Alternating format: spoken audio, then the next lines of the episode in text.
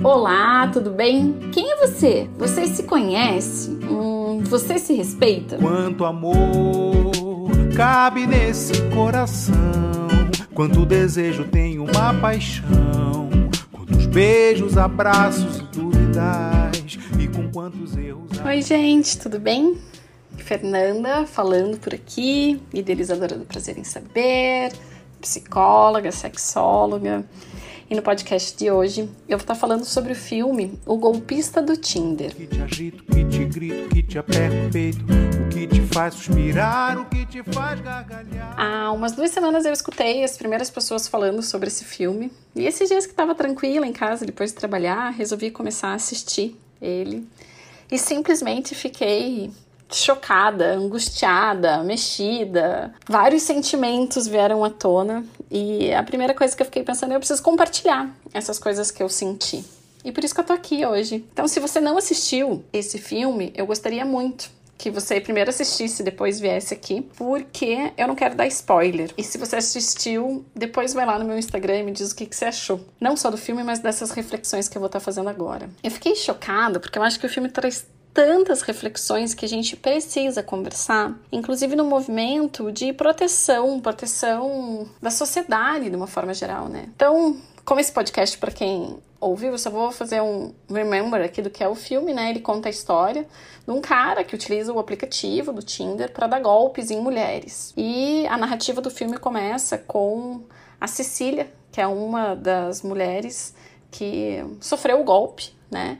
E que expôs esse cara para a sociedade, para a polícia e para tudo mais. Quando eu comecei a ver a Cecília falando, eu já comecei a pensar sobre a romantização do amor. E eu confesso para vocês que eu fiquei com raiva de escutar ela e ficar pensando quais foram os processos de aprendizagem que eu e milhares de mulheres tivemos e ainda tem hoje em dia. Porque a Cecília traz filmes e desenhos animados que fazem parte da nossa vida até hoje em dia. Se a gente for parar para pensar nos filmes que a gente via na sessão da tarde, nos filmes que a gente assistia da Disney, sobre os filmes que ainda passam nesses lugares, né? Os seriados que a gente vê, enfim, o que a gente disponibiliza para as pessoas, principalmente para as crianças, e que formam essa imagem de amor romântico ideal que coloca a gente enrascada, assim como colocou a Cecília. A Cecília cita a Bela e a Fera e eu fiquei escutando ela e ali já veio essa angústia inicial porque eu fiquei pensando nas discussões que a gente tem hoje em dia sobre a Bela e a Fera, é, sobre o rapto, né? Então a, a Fera é alguém que é raptada pela Bela e que se apaixona. Tem um livro que é muito bom, que se chama Mulheres que Correm com os Lobos, que pode entrar aqui nessa discussão porque traz essa crítica sobre esse amor romântico ideal, que é o que a Cecília pensava e ainda pensa, né? Se a gente for pensar no final do filme, do documentário Golpista do Tinder, sobre o que é amor. Porque o que, que a Cecília acredita, né? De que um príncipe encantado vai vir salvá-la, né? De que esse príncipe vai ser responsável pela sua felicidade. E, gente, relacionamento não é isso, né? Ninguém vem salvar ninguém e relacionamento demanda investimento. Ninguém é perfeito, as relações não são perfeitas e crises fazem parte de um relacionamento, mas a gente não fala sobre isso. Os processos educacionais falam muito mais sobre esse amor idealizado, em que as pessoas viveram felizes para sempre, mas a gente não discute como foi esse viver feliz para sempre, o que é o viver feliz para sempre, porque nessa construção de que viveram felizes para sempre, a gente não vai falar sobre as mudanças que acontecem com a gente, sobre os contratos que a gente tem com as nossas parcerias, sobre a necessidade de rever contratos, a evolução de quem a gente é. Quando a gente fala que as pessoas foram felizes para sempre ou que um príncipe encantado vai fazer parte da vida, o que a gente está fazendo é um desserviço para a sociedade que muitas vezes não conduz a essas situações extremamente peculiares que são retratadas no golpista do Tinder, mas que acontecem. Vejam os índices de feminicídio que a gente tem no país, né? Vejam as relações violentas que a gente tem no que tange a saúde sexual e reprodutiva. Hoje em dia a gente tem é, índices brasileiros de que uma mulher é estuprada a cada oito minutos, né? De que é, mulheres negras são mais vítimas de feminicídio e agressões do que mulheres brancas, e esses índices são altíssimos.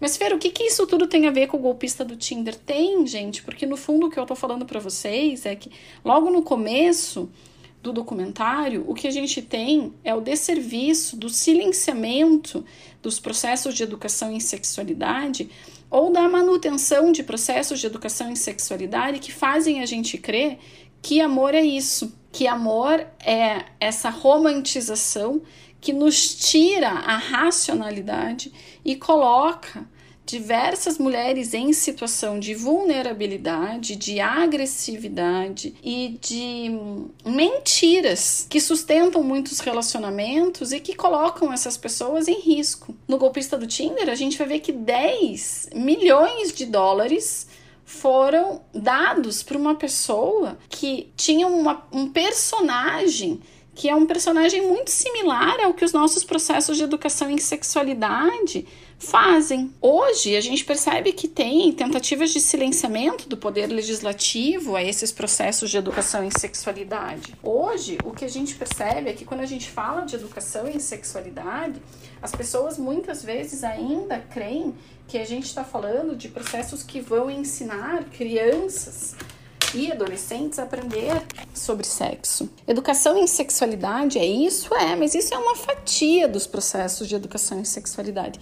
Se a gente tivesse processos de educação em sexualidade sadios, a gente estaria falando sobre o que é um relacionamento sadio, a gente estaria falando, por exemplo, de que nesses processos de educação em sexualidade, o ciúmes pode ser patológico, de que ninguém é objeto de ninguém. A gente estaria falando isso que eu disse há pouco, de que estar num relacionamento é você constantemente estar revendo o seu relacionamento e constantemente estar tá investindo no teu relacionamento. A gente estaria falando sobre prazer, inclusive desgenitalizando o prazer a gente estaria falando sobre investir tempo de qualidade nas relações e muitas vezes, inclusive, refletindo sobre como que a gente investe tempo no trabalho, mas não investe naqueles e naquelas que a gente realmente ama. Enfim, a gente estaria é, é, realmente tendo uma satisfação sexual e relacional muito maior do que a gente tem hoje em dia. Mas não é isso que acontece a gente continua tendo lá os filmes da Disney que fomentam muitas vezes um ideal de relacionamento que vai trazer consequências, como essas agressões, consequências muitas vezes como essas idealizações que a gente viu no golpista do Tinder. Porque veja, o cara é essa representação do príncipe, né? Alguém te conhece, te leva para tomar um café num lugar sensacional, daqui a pouco te manda um buquê de flores, já tá te conduzindo para um jatinho, te levando para outro país. É um plano perfeito, porque ele realmente faz com que as pessoas, aquelas mulheres, acreditem que esse príncipe pelos quais elas foram educadas a acreditar que existe, existe. E não tá, não existe, né, gente?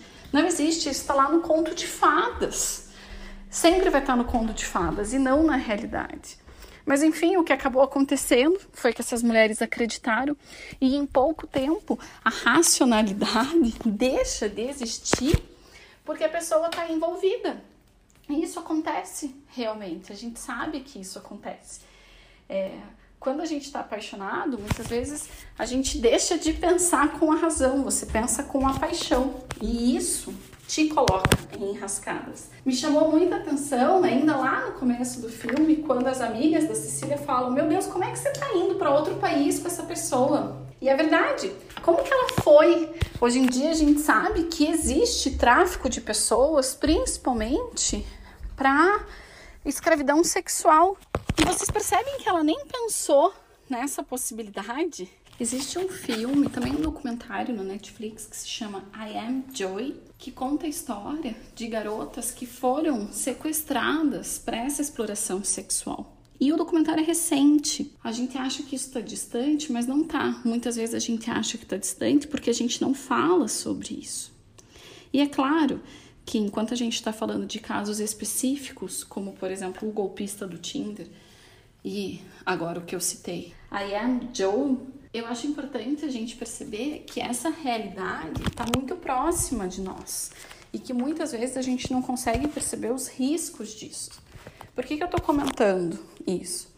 Só no meu consultório eu já tive duas situações que eu posso compartilhar com vocês em que eu vi mulheres se colocando em risco. A primeira delas aconteceu há mais de 10 anos, que uma mulher conheceu um cara na internet, é, acabou mandando algumas fotos íntimas. Eu acho que naquela época a gente nem chamava de nudes.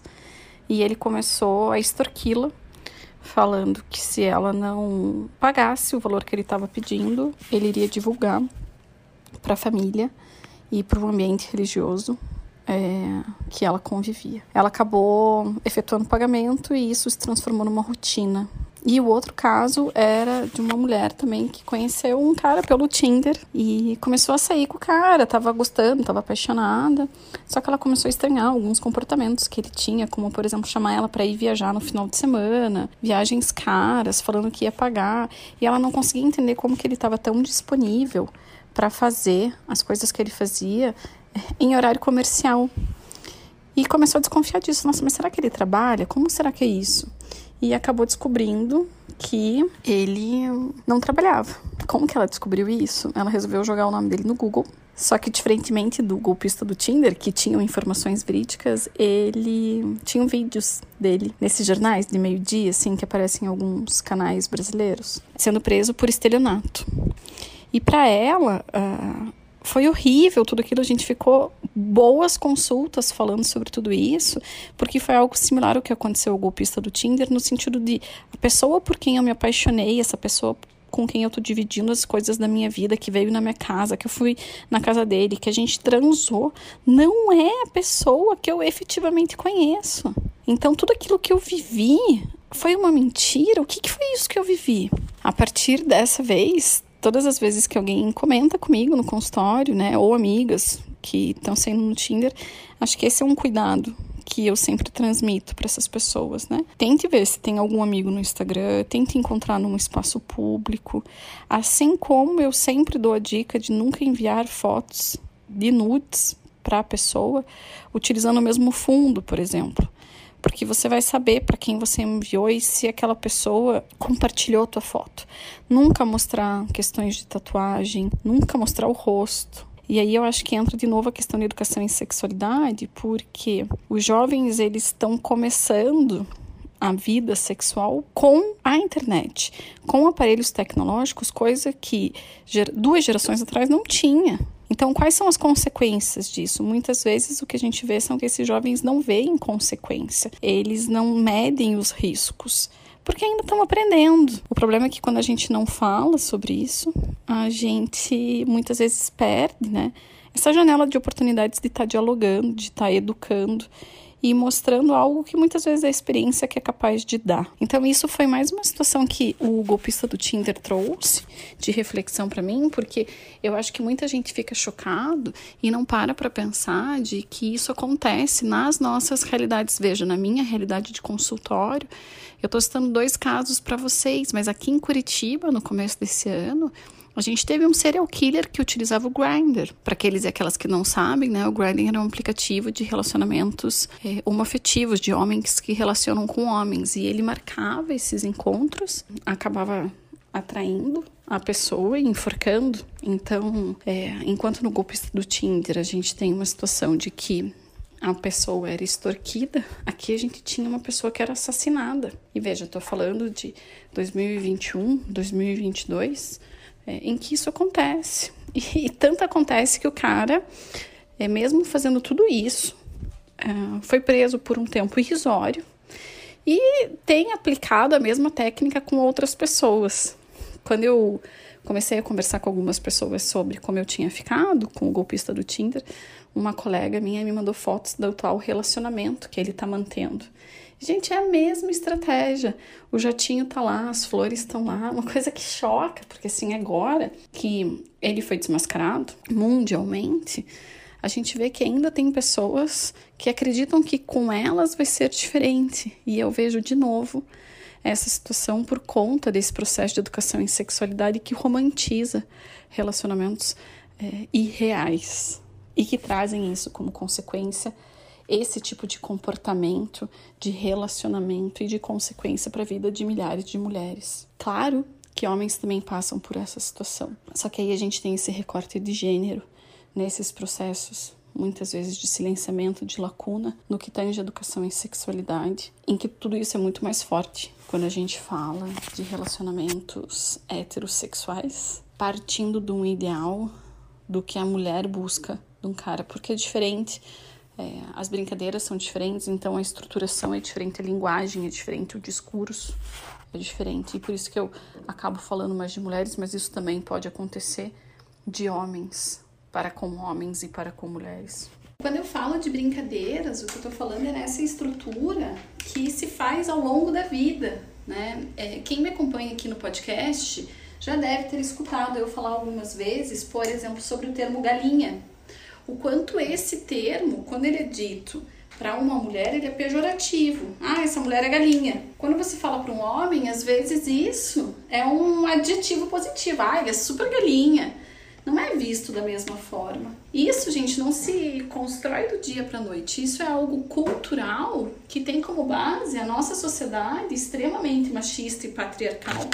Então a gente vê, né, nas brincadeiras, por exemplo, quando as crianças são pequenas, o quanto os brinquedos já vão delimitando papéis, né? Ah, o menino é forte, a menina é delicada. Tudo bem o menino responder, a menina responder não. Então não é uma única causa para tudo isso, são uma série de situações que nos fazem compreender os papéis de feminino né, e masculino da forma como a gente compreende nos dias atuais. Né? Tanto que pesquisas falam hoje em dia né, sobre femininidades e masculinidades, para a gente tentar pensar que existe várias possibilidades de ser homem e de ser mulher na nossa sociedade. Porque no fundo o que a gente prega é como se só existisse uma, apesar disso ser uma falácia, né? Então existem, por exemplo, homens que são bailarinos e homens que são roqueiros, uma coisa bem estereotipada. Quem fala muito sobre isso é a Guacira Lopes Louro, que é uma pesquisadora brasileira sobre gênero, e ela tem um artigo que fala sobre a pedagogia dos corpos, o quanto a gente vai educando socialmente esses gêneros, né, feminino e masculino, de determinadas maneiras. Bom, falo tudo isso inclusive para embasar esse meu, essa minha fala no podcast, porque não é da cabeça da Fer, né? São os estudos que vão construindo esses conhecimentos que eu tento partilhar com vocês hoje, inclusive numa tentativa de um processo de educação em sexualidade distinto. Primeiro, tentando quebrar essa ideia do que é educação em sexualidade, mostrando que ela é muito mais ampla do que a gente costuma ver e ouvir, e inclusive tentar impedir. É algo muito mais amplo. É, e um processo de educação em sexualidade em que a gente fale de um amor real inclusive educando pessoas para que não se metam em enrascadas como essa enrascada, essa mega enrascada que a gente conseguiu ver no golpista do Tinder, que preocupa extremamente não só pelas perdas e pelos traumas que ficam é, nessas pessoas que vivenciaram essa situação, mas me preocupa porque continua, né? Então, o golpista, esse criminoso, essa pessoa que conseguiu extorquir essa quantidade absurda de dinheiro de várias mulheres, continua aí, né?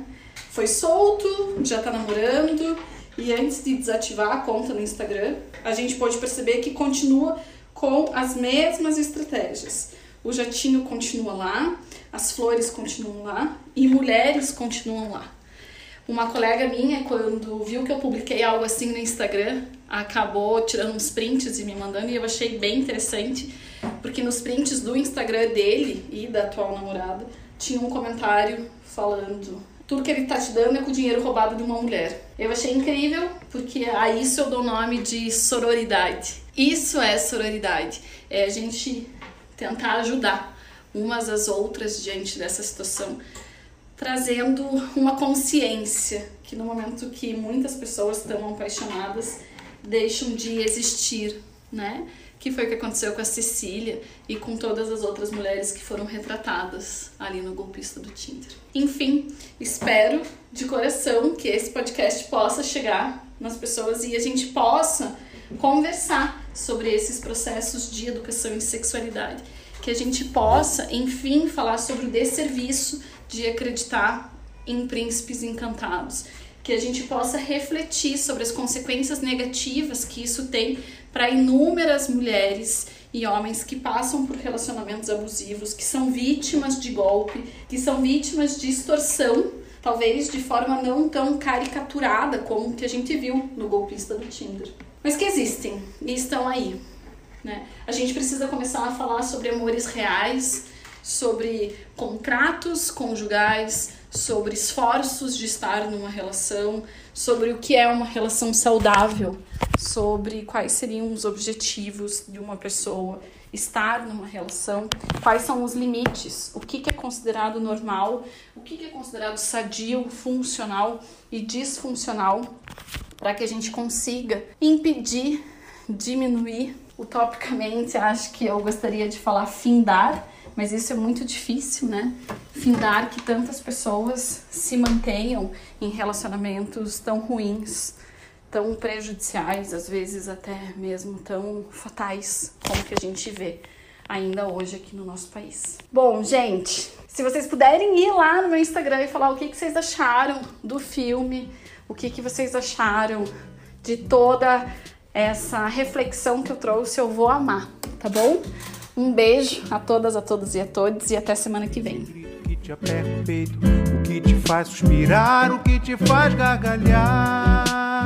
Onde você está, de onde você vem, para onde você vai. Eu sou a Fernanda. Prazer em saber de você.